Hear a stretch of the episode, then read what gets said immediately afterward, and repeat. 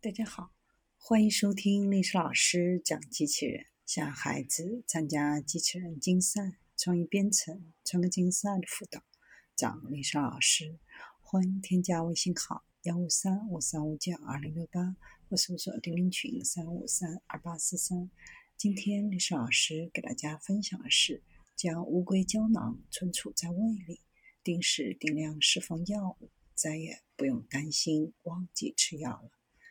近年来，科学家们开发了单克隆抗体，这是一种模仿人体自身免疫防御的蛋白质，可对抗多种疾病，包括一些癌症和自身免疫性疾病。虽然这些药效果好，但有一个共同的问题，就是必须用注射的。麻省理工学院的一个工程师团队和布莱恩妇女医院。和诺和诺德的科学家合作，正在研究一种替代给药策略。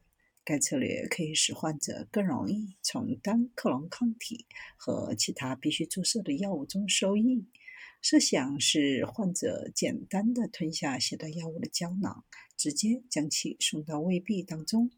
胶囊不仅可以用在输送单克隆抗体，还可用于输送其他大蛋白的药物。比如胰岛素，大多数大蛋白的药物不能够口服给药，因为消化道中的酶在吸收之前就分解掉了。研究人员们一直在研究多种口服此类药物的策略，开发了一种胶囊，可用于注射多达三百微克的胰岛素。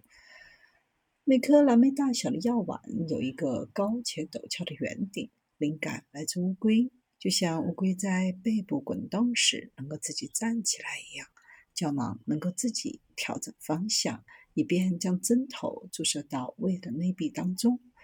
在最开始的版本当中，针尖是由压缩胰岛素制成，注射到胃壁后会溶解在组织中。新药丸保持同样的形状，使胶囊到达胃后能够正确定位。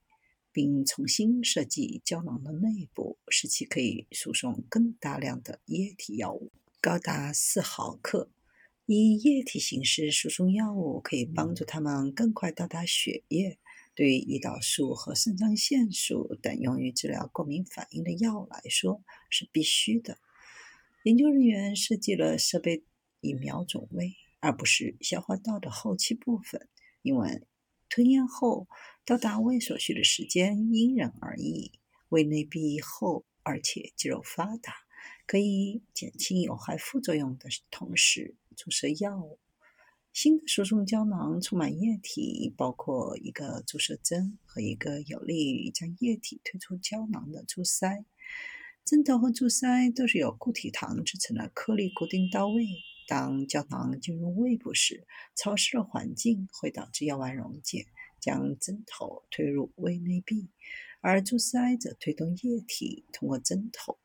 当胶囊空掉，第二个注塞就将针头拉回胶囊，以便它可以安全地通过消化道排出体外。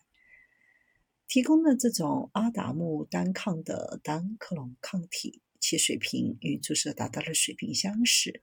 这种药物用于治疗自身免疫性疾病，比如炎症性肠病和类风湿性关节炎，还提供一种称为 GLP-1 受体激动剂的蛋白质药物，用于治疗二型糖尿病。口服单克隆抗体的递送是在药物递送科学领域面临的最大挑战之一。从工程角度来看，以显著水平提供单克隆抗体的能力，确实改变了管理这些疾病的方式。研究人员给动物服用胶囊，发现每次给药都一致，还没有发现注射后胃内壁受损的迹象。注射后，胃内膜渗透到组织中约4.5毫米。这种方法通过对大型动物进行喂给药，可以达到与注射这些类型药物所产生血液水平相似的水平。这对于这个领域来说是一个技术里程碑。